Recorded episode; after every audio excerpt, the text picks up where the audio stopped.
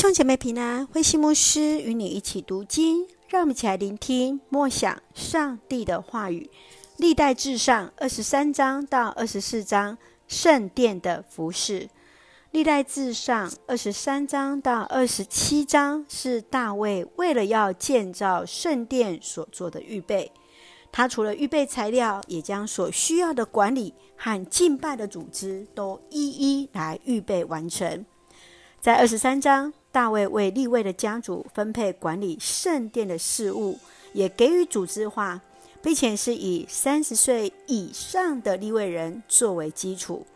二十四章是亚伦的后裔祭司家族的职分与工作，整个工作的分配都是以抽签的方式来作为分配。让我们一起来看这段经文与默想，请我们一起来看二十三章十三节。亚伦和他的后代被选派，永远管理圣物，负责烧香敬拜上主，侍奉他，并奉他的名祝福人民。祭司的职分是代代相传，也唯有亚伦的后代能够担当祭司的职分，侍奉上帝，奉主的名来祝福百姓。你曾经参与在礼拜当中什么样的服饰？你认为什么样的服饰能带出上帝的祝福呢？继续，让我们来看二十四章三十一节。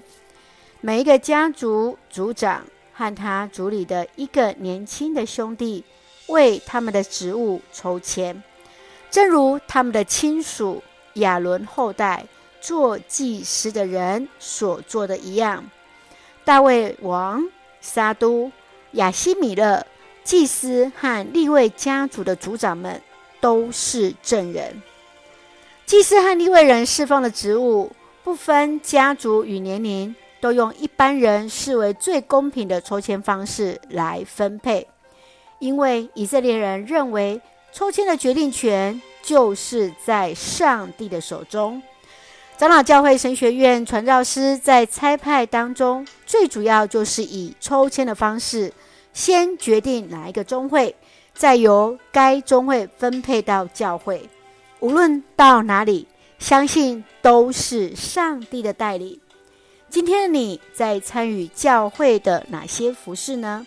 你认为用什么样的方式决定参与教会的服饰比较适当呢？请记得格罗西书第三章二十三节所说。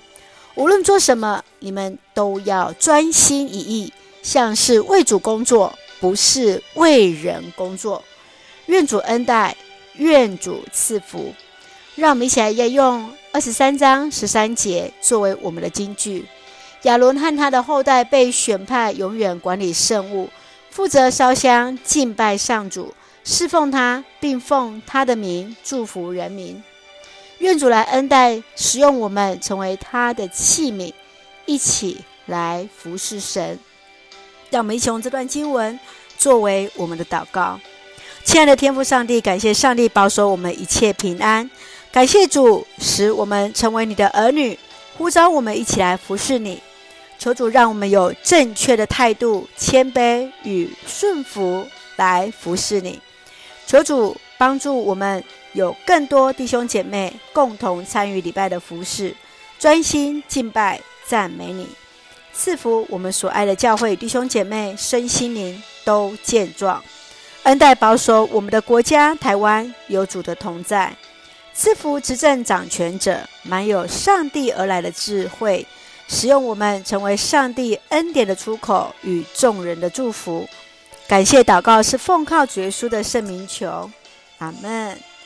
弟兄姐妹，愿上帝的平安与你同在，大家平安。